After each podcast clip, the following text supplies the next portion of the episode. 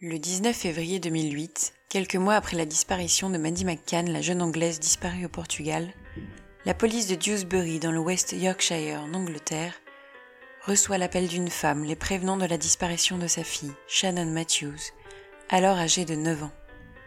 Cette enquête reste l'une des plus grandes recherches d'enfants perdus au Royaume-Uni. Je suis Eugénie et je suis aujourd'hui avec Adélie, Capucine Bonsoir. et un invité spécial, Jean-Robert. Bonsoir. Voici l'histoire de l'enlèvement de Shannon Matthews.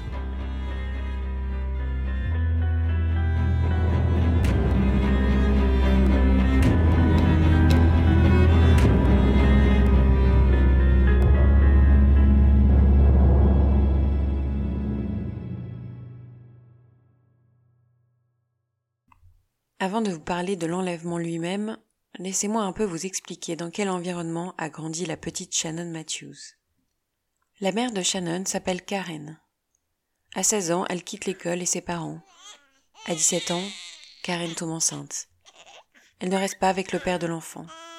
Ensuite, elle rencontre Leon Rose. Quelques mois après leur rencontre, Karen tombe de nouveau enceinte. Cette fois-ci, c'est un garçon. À 23 ans, elle est enceinte de son troisième enfant, dont le père est encore Leon Rose. Le 9 septembre 98, elle accouche d'une petite fille, Shannon Louise Matthews. À ce moment-là, Karen décide de retourner chez ses parents avec Shannon. Dès lors, les parents de Karen, qui ont eux aussi de nombreux enfants, décident d'aider la jeune femme avec son nouveau-né. Quelques mois plus tard, celle-ci retourne auprès de Leon Rose avec Shannon. La vie de la petite Shannon change alors du tout au tout. Chez ses grands-parents, elle était choyée et bien soignée, même si les parents de Karen n'avaient pas beaucoup d'argent. Seule avec Karen et Léon, elle est maltraitée. Karen refuse d'acheter des couches pour l'enfant qu'elle juge trop chères. À la place, elle met à sa fille, seulement âgée de quelques mois, des serviettes et des sacs plastiques. Cela lui permet de s'acheter des cigarettes, du fast-food, de la bière.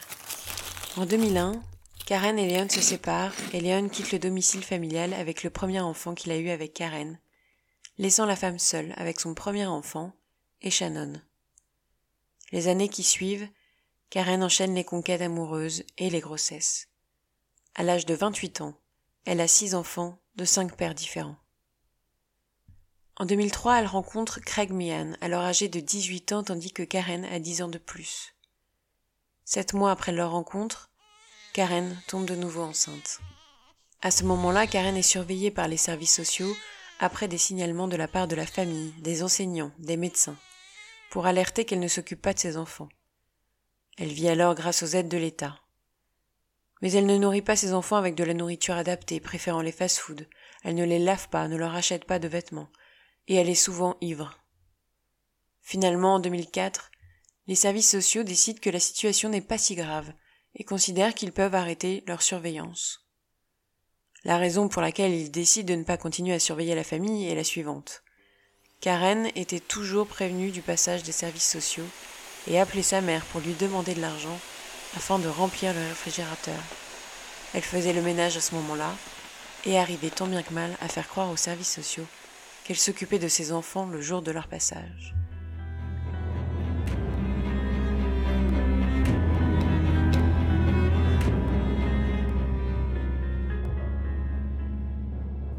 Jusqu'en 2017, Shannon Matthews est soumise à une garde partagée entre sa mère, qui habite avec Craig Meehan, et son père, Leon Rose. Chez son père, tout se passe bien. Elle s'entend bien avec son frère, son père et la nouvelle femme de son père. Malheureusement pour Shannon, sa mère Karen et Leon ne s'entendent plus, et Karen décide que Shannon n'a plus le droit d'aller voir son père. La maison où vit Karen est mal entretenue. Shannon y partage une petite chambre où elle dort sur un lit superposé avec sa petite sœur de deux ans. Sur les murs, sous le papier peint qui se déchire, elle écrit ses pensées. Elle écrit notamment qu'elle aimerait vivre avec son père. Shannon se confie régulièrement à son oncle et ses cousins au sujet de son mal-être et de sa tristesse de vivre chez sa mère qui ne lui accorde aucune forme d'attention. Sa famille est malheureusement impuissante. Ses oncles et tantes ont plusieurs fois appelé les services sociaux, sans succès. Le 19 février 2008, Shannon va à l'école à pied et quitte le domicile de sa mère vers 8 heures du matin. Karen est d'une humeur massacrante. À huit heures, elle vient de se réveiller et hurle à Shannon, qui est en train de partir pour l'école. Dégage de la maison et ne reviens pas. L'après-midi du 19 février, Shannon va à la piscine avec l'école. C'est une petite fille timide et réservée. Elle est vulnérable et fragile et n'a pas beaucoup d'amis. Ce jour-là, une de ses amies la trouve un peu triste, plus que d'habitude. Normalement, Karen vient chercher Shannon en voiture à la sortie de l'école, vers quinze heures. Ce jour-là, Karen ne vient pas, car elle va faire des courses avec la sœur de Craig. Le chemin entre l'école et la maison n'est pas long, environ 800 mètres, et Shannon a l'habitude de faire la route seule. Elle rentre donc seule. Craig était censé travailler ce soir-là, mais il n'y est pas allé parce qu'il était souffrant. À 18h48 ce soir-là, la police de Dewsbury reçoit un appel de Karen pour l'avertir de la disparition de sa fille. Karen y dit qu'elle veut signaler la disparition de sa fille de 9 ans. Aux questions de l'opératrice téléphonique, elle dit qu'elle et Shannon ne se sont pas disputés, qu'elle est allée à tous les endroits auxquels elle pouvait penser, chez des amis et de la famille, sans succès. Elle dit que Shannon n'a aucune raison d'être partie d'elle-même, qu'elle a l'habitude de faire ce chemin seule. Karen dit que normalement Shannon rentre entre 15h30 et 16h et qu'elle n'est pas rentrée. Au départ, ni Karen ni Craig ne se sont inquiétés de l'absence de Shannon. Elle s'était sûrement arrêtée dans un parc ou avait fait une promenade en rentrant de l'école. Mais peu à peu, la légèreté a disparu pour laisser place à de l'angoisse. Un 18 février, à Dewsbury, il fait froid, vraiment froid, et le soleil se couche tôt. Que ferait donc Shannon dans un parc au crépuscule à grelotter.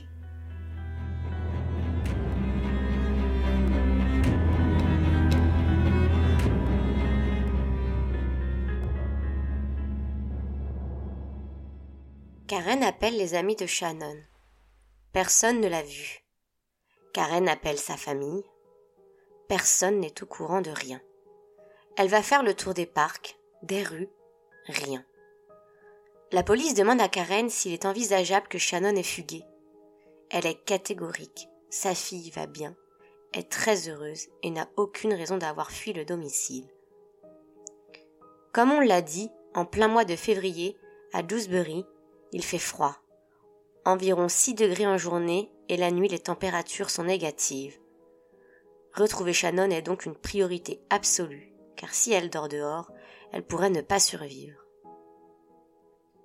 La recherche s'organise donc, surtout dans le cercle de Karen et de Shannon. Tout le monde part à la recherche de la petite fille, à pied ou en voiture, et tout le monde revient bredouille. Le lendemain matin, la fugue est définitivement écartée. Il est inenvisageable que Shannon ait dormi de son propre chef dehors avec ses températures. La thèse de l'enlèvement est alors privilégiée et Shannon est citée partout sur les chaînes d'information locales. La population anglaise, encore traumatisée par l'enlèvement et la disparition de Maddie McCann quelques mois plus tôt, ne veut pas voir une autre enfant disparaître. Ainsi, très vite, les gens s'impliquent émotionnellement dans l'affaire. Des chiens policiers, des hommes grenouilles, près de 60 inspecteurs sont mobilisés. Des battues sont organisées et les gens du voisinage et des environs fouillent chaque parc, jardin, maisonnette. Ils se faufilent dans les buissons, regardent dans chaque ravin. Depuis les années 70 et la traque de l'éventreur du Yorkshire, la région n'a pas connu une telle implication. Sans succès. De leur côté, Karen et Greg, son conjoint, restent à la maison. La police a peur que le couple fasse une terrible découverte lors des battues en tombant sur le corps de Shannon. Les deux n'ont donc pas le droit de participer aux recherches, ce qui les arrange bien. Greg passe son temps à jouer à des jeux sur l'ordinateur et Karen reste là, impassible. Devant les caméras, elle est plus impliquée, suppliant le ravisseur de sa fille de laisser partir celle-ci. La police interroge Karen. Il lui demande combien elle a d'enfants. Spontanément, elle répond six. Mais elle en a sept. La police le sait et est très choquée par cette erreur. Une amie de Karen s'implique particulièrement et fabrique des t-shirts et prospectus avec le visage de Shannon pour que tout le monde l'ait bien en tête. Les médias dressent le portrait d'une famille pauvre, sans ressources, ce qui passionne moins le public que la famille McCann et son aisance financière. En effet, on peut parler dans le cas de Maddie McCann du syndrome de la femme blanche disparue. Ce syndrome est une traduction de l'anglais Missing White Woman, syndrome qui illustre le fait que les jeunes femmes blanches et jolies et classe moyenne supérieure délaissent les affaires impliquant des gens qui ne correspondent pas à ce descriptif, en particulier si les gens sont de classe sociale pauvre. C'est le cas de Shannon en comparaison à celui de Maddie, dont la disparition est survenue seulement quelques mois auparavant. L'intérêt médiatique à l'échelle du pays s'étiole donc petit à petit. Même si les gens de la région s'investissent toujours énormément, des marches sont organisées, Karen tient des conférences de presse où elle serre un nounours dans les bras, et les habitants continuent à porter des t-shirts et à faire de grandes battues, ainsi qu'à recouvrir tous les poteaux de la ville de prospectus dans l'espoir de retrouver la petite Shannon. Une levée de fonds est même organisée pour récolter de l'argent afin de faire une récompense pour quiconque retrouverait Shannon. De nombreux voisins et amis y participent ainsi qu'une petite partie du pays elle s'élève à 50 000 livres, soit près de 60 000 euros. Malgré l'investissement énorme de la police et de la population, aucune preuve n'est retrouvée et tout le monde commence à perdre espoir. C'est comme si Shannon s'était tout bonnement volatilisé. Il n'y a pas le moindre début de preuve ou d'indice permettant d'élaborer des théories. Où est donc Shannon Matthews?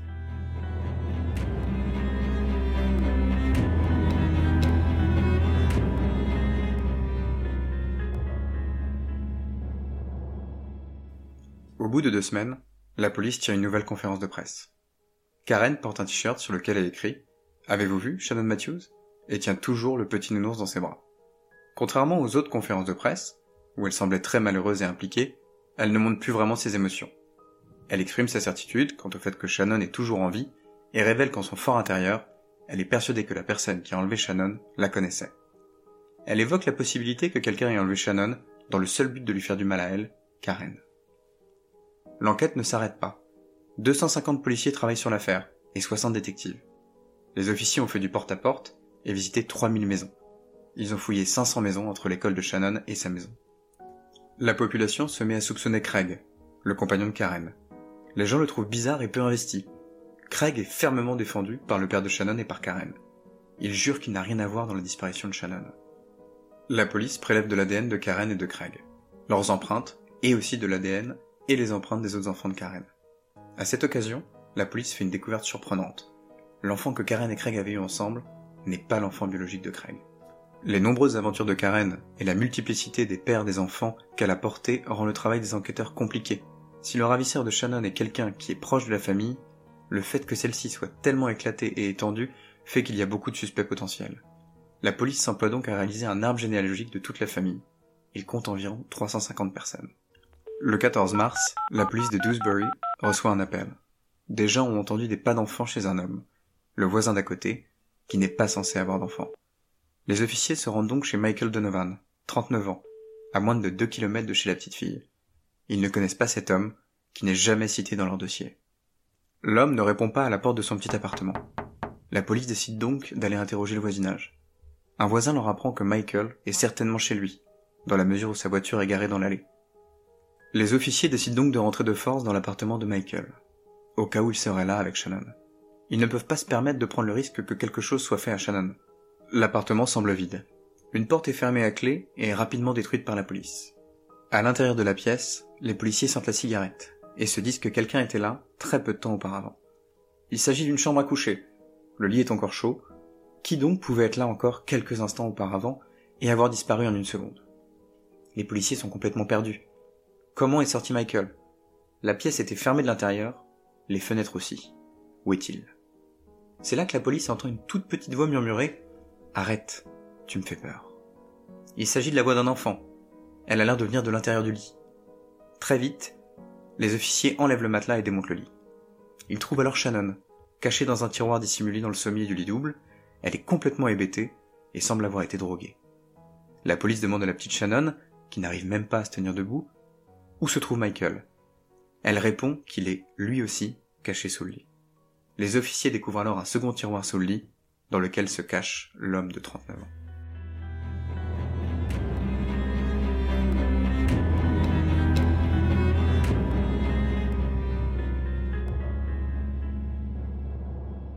Michael Donovan est arrêté et mis en examen pour enlèvement et séquestration. Les policiers ainsi que les gens du voisinage sont extrêmement émus et soulagés d'avoir retrouvé la petite Shannon, même si les conditions de séquestration de Shannon sont terrifiantes. La police trouve attachée à un poteau une longue bande élastique, à laquelle Shannon était attachée quand Michael devait s'absenter. La longueur de la bande lui permettait d'aller dans la chambre et dans les toilettes. Elle n'avait pas accès aux autres pièces. Dans l'appartement, les policiers retrouvent 600 livres en liquide, ainsi qu'un exemplaire du journal Le Sun, indiquant qu'il y a une récompense de 50 000 livres pour qui permettrait de retrouver Shannon. La police retrouve aussi une feuille sur laquelle est écrit Règles. Les voici listées. Tu ne dois pas faire de bruit ou taper des pieds. Tu ne dois pas aller près des fenêtres. Tu ne dois pas faire quoi que ce soit sans que je sois présent. Garde le volume de la télévision très bas, 8 ou plus bas. Tu peux jouer au jeu Super Mario et tu peux regarder certains DVD et tu peux écouter des CD. La police trouve aussi deux sacs de vêtements près de la porte. Si la police est ravie d'avoir trouvé Shannon, l'identité de celui qui l'a séquestré va jeter un nouveau regard sur toute l'affaire et lui faire prendre un tournant inattendu. Michael Donovan, né Paul Drake, est le plus jeune d'une fratrie de neuf enfants. En grandissant, il rencontre des difficultés d'apprentissage, n'ayant que la moitié d'un QI moyen. Il étudie alors à la Arst Shade Moore School, une école spécialisée dans laquelle il est régulièrement victime de harcèlement scolaire. Dès l'âge de 9 ans, il commence à avoir des déboires avec la justice et il est condamné par les tribunaux pour mineurs pour les délits d'incendie criminel et de vol à l'étalage. À l'âge de 16 ans, après une énième condamnation, il quitte la maison de ses parents et n'y retourne plus. Trois ans plus tard, il change son nom pour Deed Paul d'après un personnage de la série télévisée de science-fiction des années 1985. C'est lors d'un traitement psychiatrique qu'il rencontre Susan Bird avec qui il se marie et a deux filles. Il divorce quelque temps plus tard, Michael prétextant que Susan était violente avec lui et qu'elle avait des problèmes d'addiction à certaines drogues. Pourtant, ce n'est pas lui qui obtient la garde de ses filles. Les filles de Michael l'accusent quant à elles de les avoir forcées à le regarder avoir des relations sexuelles avec des prostituées. Quinze mois avant l'enlèvement de Shannon Matthews, il est également accusé d'avoir kidnappé sa fille après l'avoir récupérée à l'école, violant ainsi une ordonnance du tribunal. Il va jusqu'à Blackpool avec elle dans un bed and breakfast sous un faux nom avant que la police ne soit alertée et qu'il ne soit arrêté trois jours plus tard.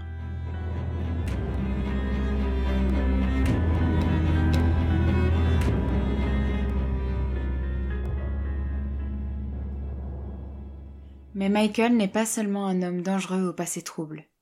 Les enquêteurs découvrent vite qu'il n'est pas inconnu de l'entourage de Shannon. Michael Donovan est en effet l'oncle de Craig Meehan, le beau-père actuel de la petite fille ce que Karen et Craig n'avaient pas dit à la police quand celle-ci réalisait l'arbre généalogique de la famille.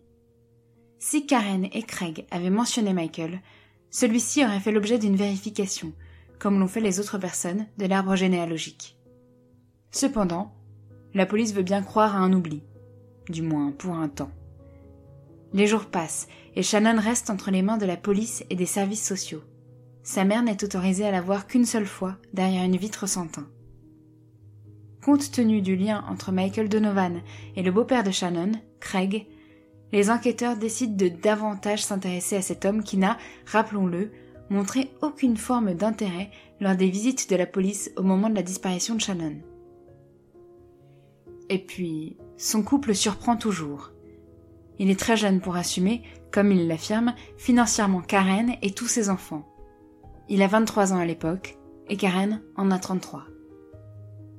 En interrogeant les proches de la famille, la police découvre que les parents de Karen Matthews avaient déjà accusé le compagnon de leur fille de brutaliser leurs petits-enfants. Martin, le frère de Karen, témoigne que Shannon avait peur de Craig et suppliait régulièrement les autres membres de sa famille de ne pas la laisser retourner auprès de Craig. En fouillant dans ses affaires, les officiers découvrent une grande quantité d'images pédopornographiques sur le disque dur de son ordinateur. Immédiatement, Craig Mian est arrêté et mis en examen. Puis le 6 avril, c'est Karen Matthews qui est placée en garde à vue, soupçonnée d'avoir su où se trouvait sa fille dès le premier jour, grâce à une phrase prononcée par Michael. Amenez-moi, Karen. On était censé se partager les cinquante mille livres. Au palais de justice de Dewsbury, le juge lui signifie sa double mise en examen pour entrave au travail de la justice et négligence ou abandon intentionnel de son enfant. Quand le magistrat lui refuse une libération conditionnelle, un yes d'approbation s'élève du public massé dans la prétoire. Karen est désormais vue par la population comme un monstre. Dans la région, l'humeur a changé du tout au tout, à tel point que la police croit nécessaire de distribuer des tracts appelant les habitants du quartier à ne pas se poser en justicier. Par crainte des vandales, les portes et les fenêtres de la petite maison en briques rouges des Matthews sont scellées et protégées par de solides plaques métalliques. Les résidents de la ville ont deux bonnes raisons d'être en colère. Leur confiance a été abusée, et l'affaire Matthews a jeté l'opprobre sur leur quartier, décrit comme Beyrouth Empire par le journal The Sun. On a même vu des badauds s'aventurer dans les rues de la ville à la recherche de cette Angleterre dépravée, peuplée de mères adolescentes et de chômeurs alcooliques, promise par la presse à sensation. Ils en repartent apparemment déçus. Le tableau que dresse la presse n'a rien de réel. La ville est juste une petite bourgade populaire, sans grand intérêt.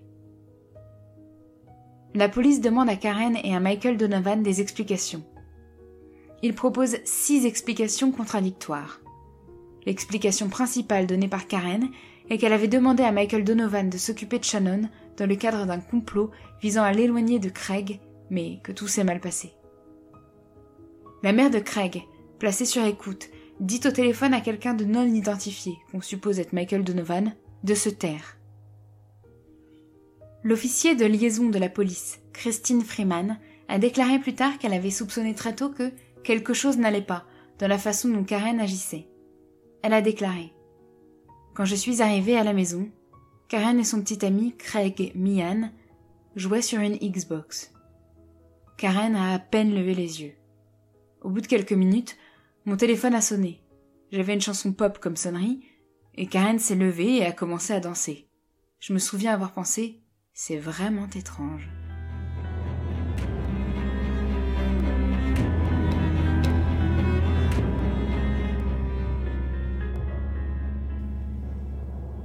Reste à trouver le mobile du vrai faux enlèvement de Shannon. Les enquêteurs cherchent à comprendre les liens qui unissent Karen Matthews et le ravisseur de sa fille, Michael Donovan. Selon certains témoignages, y compris le sien, elle aurait souhaité rompre avec son compagnon Greg Meehan. Certains ajoutent qu'elle voulait aller vivre avec l'oncle de ce dernier, Michael Donovan. Mais en quoi le kidnapping de Shannon aurait-il favorisé un tel dessein et puis, est-ce crédible que Karen ait eu comme objectif d'aller vivre avec un homme de plus 15 ans de son aîné, multirécidiviste et largement retardé mental? L'argent semble un motif plus probable et pourrait expliquer les soupçons qui pèsent sur la belle famille. La mère et les deux sœurs de Greg Miran ont été longuement interrogées par la police. Pourrait-il s'agir d'un complot pour profiter de la générosité du public ou obtenir une rançon? Cinquante mille livres est une somme qui aurait permis à Karen et Michael de se faciliter un peu la vie.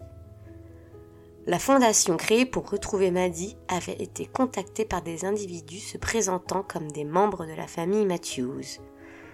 Ils demandent une aide pour financer les recherches. À son procès, la population découvre avec horreur les conditions de détention de la pauvre petite Shannon et il est établi que les faux enlèvements avaient été mis en place pour gagner de l'argent. Le 13 novembre 2008, deux détectives apportent des preuves accablantes recueillies par un médecin légiste. Des analyses réalisées sur les cheveux de Shannon indiquent qu'on lui a administré du thémazépam pendant plus d'un an et demi avant la date de son enlèvement.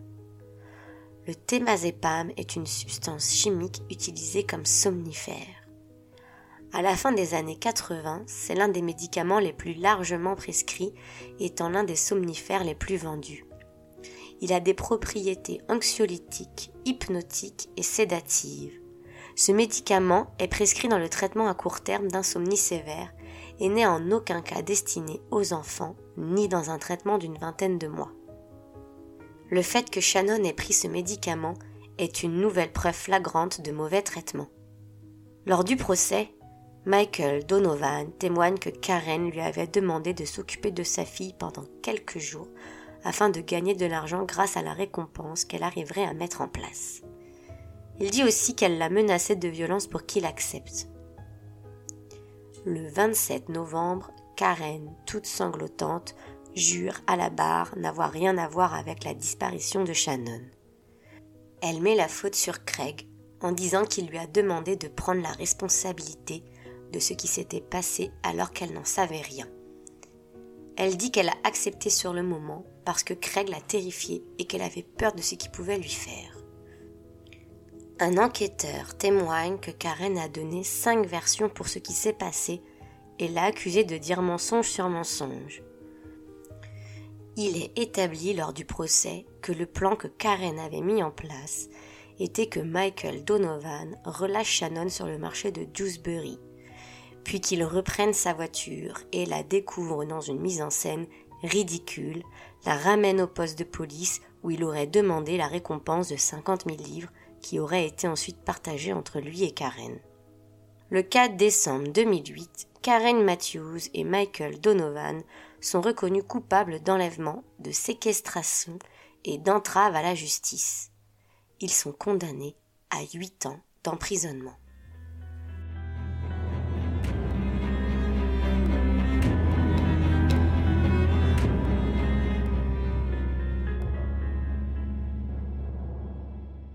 Que sont devenus la mère et la fille? Après avoir purgé la moitié de sa peine, Karen Matthews est libérée en avril 2012. Malgré sa culpabilité avérée et le temps en prison, elle refuse toujours d'admettre qu'elle a participé à l'enlèvement de sa fille afin d'en tirer un bénéfice personnel. Après une expérience carcérale traumatisante, elle déménage tout d'abord à des centaines de kilomètres de son ancien quartier. Elle est également protégée en raison des menaces de vengeance. Coupée de sa famille et de ses amis, elle se tourne vers un groupe biblique et devient alors abstinente et prie tous les jours. Qualifiée de plus mauvaise mère d'Angleterre par les tabloïds, elle ne trouve pas d'emploi et dit devoir vivre avec 25 livres par jour. Elle tente de défendre sa réputation dans les médias, en minimisant ses actes. Elle déclare au Mirror en 2018 Je ne suis pas la pire maman de Grande-Bretagne. Je n'ai tué personne. Rien de tout cela n'est vrai. Cela me donne envie de me suicider, mais je ne ferai jamais ça. J'ai peur de mourir dans la solitude. Karen retrouve une certaine assise financière en 2018, auprès d'un homme âgé de 72 ans, Eric Anderson. Des sources proches de Karen ont affirmé qu'elle avait commencé à cibler des hommes plus âgés après sa sortie de prison. Karen réfute cette allégation et présente Eric Anderson comme une figure paternelle qu'elle connaîtrait depuis longtemps, qu'il aiderait en tant qu'ami et non un amant qui l'entretiendrait. Eric, fervent chrétien, déclare quant à lui qu'il est de son devoir d'expliquer à Karen ce qu'est l'amour et de l'aider, car elle est dans le besoin. Elle commence alors à faire du bénévolat dans une boutique de charité chrétienne, c'est à cette période qu'elle rencontre un autre homme, Paul Sanders. Ils se fiancent fin 2019, après seulement six semaines de relation. Mais Karen apprend le passé de Paul et se sépare de lui brièvement. Paul Sanders a eu en effet un lourd passé criminel. En 2010, il est emprisonné 5 ans pour abus sexuels sur une fille de 15 ans. Cependant, Karen ne veut plus se sentir seule et se remet avec Paul malgré les réticences de ses proches. Elle coupe alors les ponts avec tous, pour vivre pleinement cette relation. En février 2020, la presse signale que Karen et Paul projettent d'avoir un enfant via une mère porteuse. Et c'est chose faite en avril de la même année, Paul ayant une relation sexuelle avec la mère porteuse, avec le consentement de Karen. Concernant Shannon, nous avons très peu d'informations. Elle ne parlera jamais publiquement de cette affaire et disparaîtra très vite des médias. La haute cour britannique lui a accordé un anonymat à vie qui lui permet encore aujourd'hui de garder une identité secrète, tout comme ses sept frères et sœurs, issus de cinq pères différents. Aujourd'hui, Shannon a 22 ans et n'a aucun contact avec sa mère ou ses grands-parents.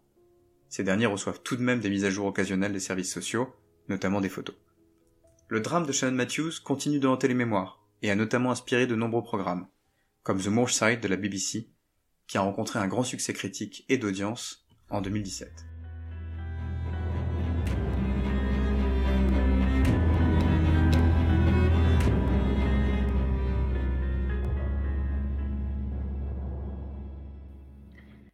Cet épisode que j'ai choisi, je vais laisser euh, notre cher ami Jean-Robert euh, vous parler de l'œuvre qu'il a choisie. Merci Eugénie. Alors euh, moi aujourd'hui j'ai choisi de vous parler de Parasite, qui est un film sud-coréen de 2019 réalisé et scénarisé par Bong Joon-ho. c'est un film évidemment qui est mondialement connu parce qu'il a gagné la Palme d'Or de Cannes et l'Oscar du meilleur film.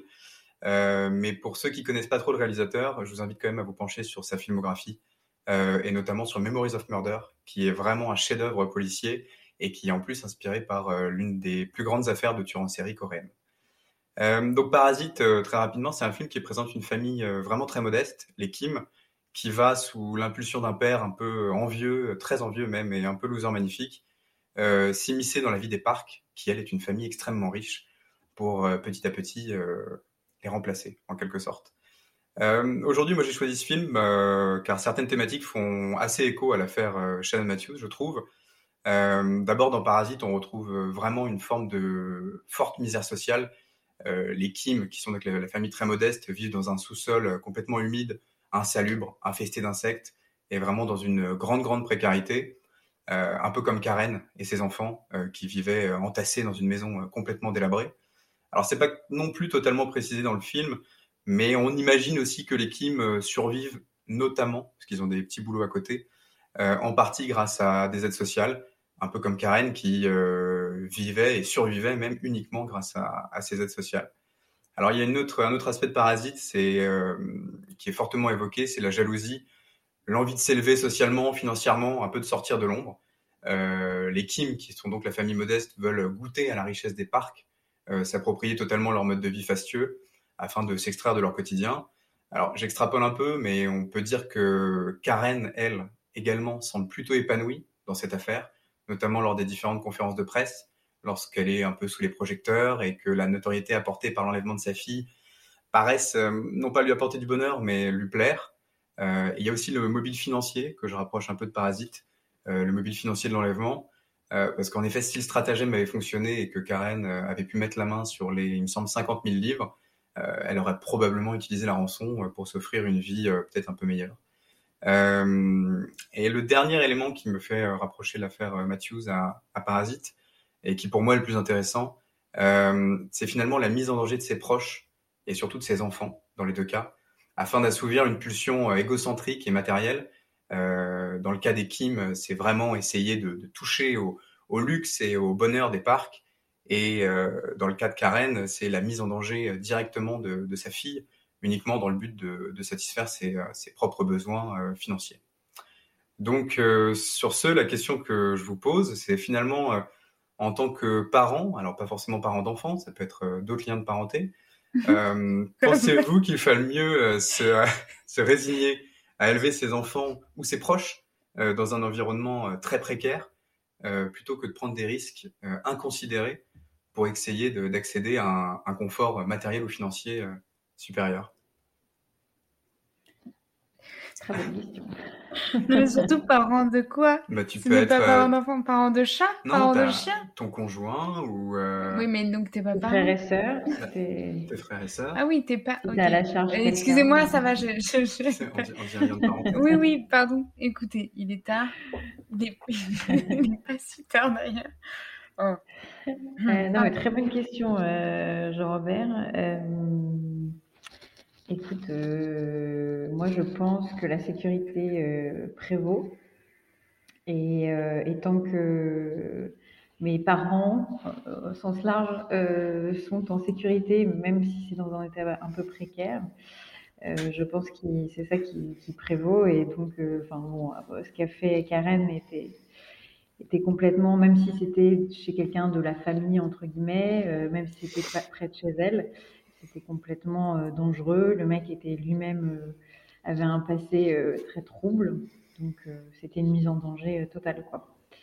Voilà. Et puis, qui sait, qui sait ce qu'elle, ce qu'elle aurait fait avec les, avec l'argent de la rançon. Ça se trouve, c'était pas pour sa fille, enfin, probablement pas en plus. Oui, Vraiment, je mais c'est surtout qu'en fait, quand on voit la tête euh, du, de Michael, Je te dis, si Ouais. quitte à la faire euh, kidnapper par un type, autant choisir un type qui a l'air, euh, qui a pas l'air euh, d'être euh, D'être un une sorte de, malade mental. Type, il a vraiment une tête. En plus, il a que 39 ans. Je suis désolée de revenir là-dessus, mais il a, il a 39 ans, mais apparence 75. Après, son, son- quand même, le, le beau-père euh, de Shannon était quand même lui aussi, euh, avait un gros, un gros passif euh, lui aussi, donc elle n'avait pas trop de problème à, à entourer sa fille de gens euh, très dangereux. hein. Peut-être que ça l'excitait d'une certaine manière. Probablement, vu qu'elle a terminé, euh, qu'elle est en ce moment avec un pédophile. Encore une fois, voilà, elle, doit aimer ça, oui. Et ça, c'est le syndrome Bonnie and Clyde, non? C'est ça ce, ce dont on avait parlé? Euh, Dans l'affaire euh, euh, de la Saint-Valentin, là, Barbie et Ken. Ouais. Mm. C'est être sexuellement euh, attiré par des, par des, des criminels. Ouais, bah oui, c'est- c'est c'est sûrement, il y a sûrement quelque chose, une pathologie. hein. Mais bon, c'est vrai qu'il vaut mieux être attiré par, je sais pas, un cambrioleur plutôt qu'un pédophile. Oui, il y a différents niveaux, ça c'est sûr. Pardon, et on n'a pas laissé euh, Adélie s'exprimer.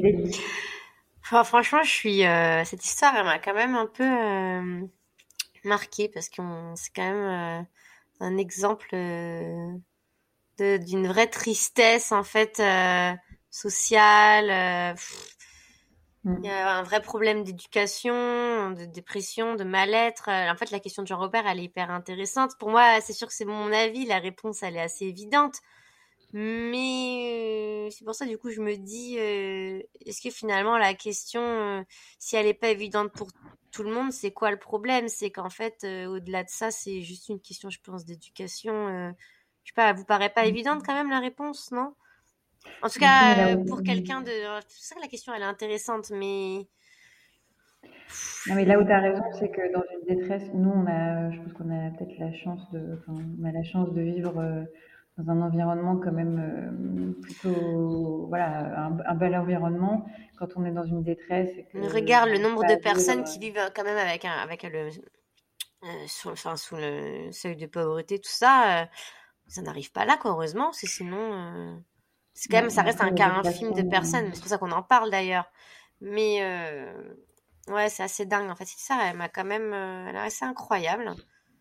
Après, voilà, ça regroupe tous les clichés, euh, malheureusement, en plus, ça se passe en Angleterre, donc, euh, c'est ça qu'on va voir les photos, hein, je vous, a- je vous emmène, euh, allez vous renseigner, allez voir un peu, euh, on dirait un mauvais scénario quand même. Malheureusement, cette famille, elle fait quand même énormément de peine. euh, au final, euh, Bah, Il y a beaucoup de références, à chaque fois qu'on parle de cette affaire, il y a beaucoup de références au film de Ken Loach. Je ne sais Ouais. pas si beaucoup euh, si vous connaissez Lequel? un peu euh, ce réalisateur. Bah non, mais À les films un peu, à son univers de, de misère Ouais. euh, dans, dans ces quartiers euh, anglais, euh, euh, ces familles. euh, voilà, ouais, bah, je pense que ça doit être représentatif complètement. euh. ouais.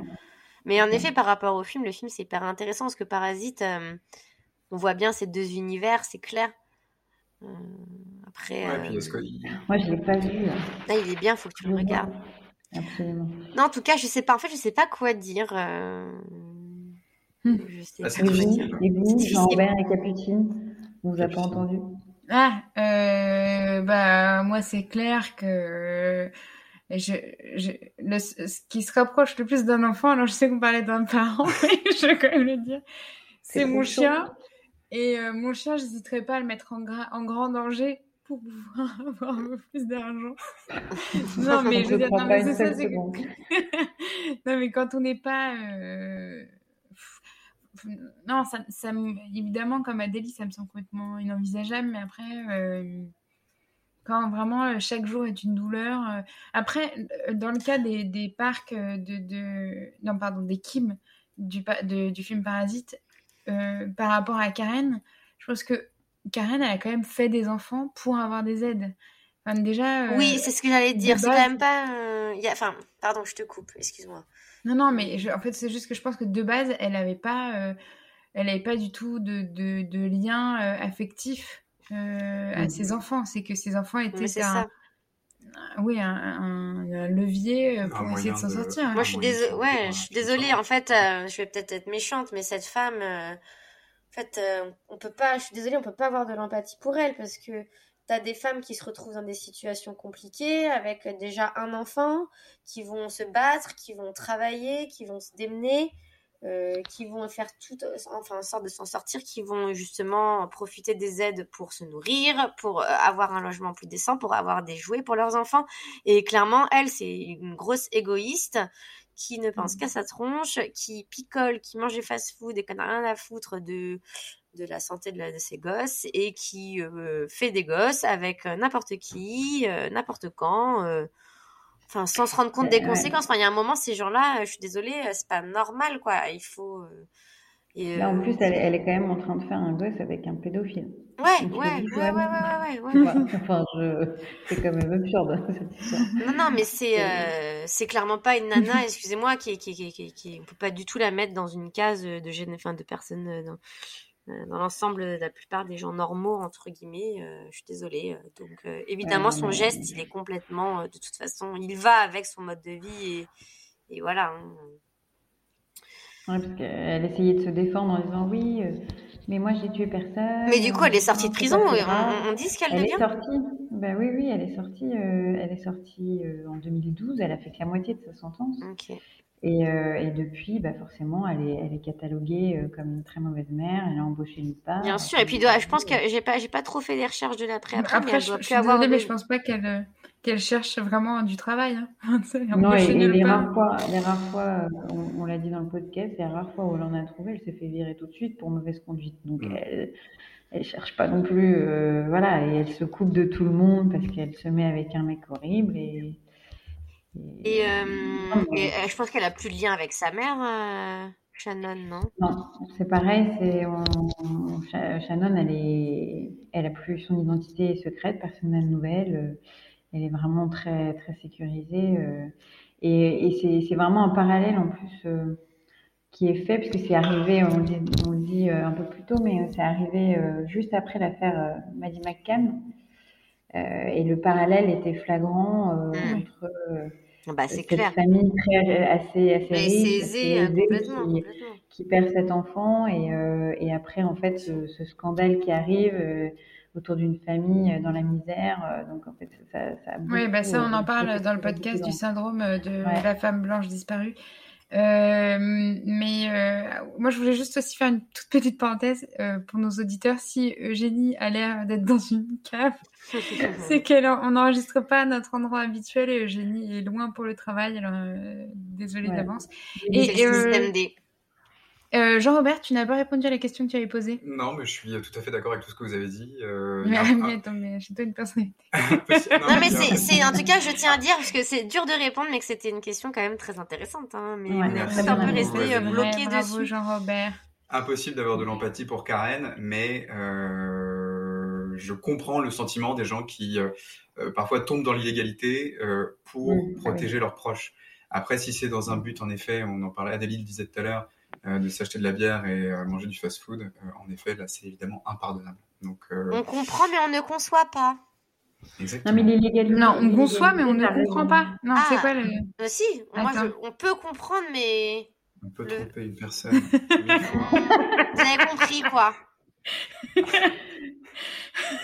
J'aime bien mes phrases philosophiques, vous les aimez pas ah, bah Non, mais là où tu as raison, Jean-Robert, c'est que l'illégalité, tomber dans l'illégalité, oui. Mais mettre en danger. Euh... J'ai perdu Capu. Bon. Une fois qu'on évoque les nuls. Euh... Capu, tu te fous clairement de moi, là.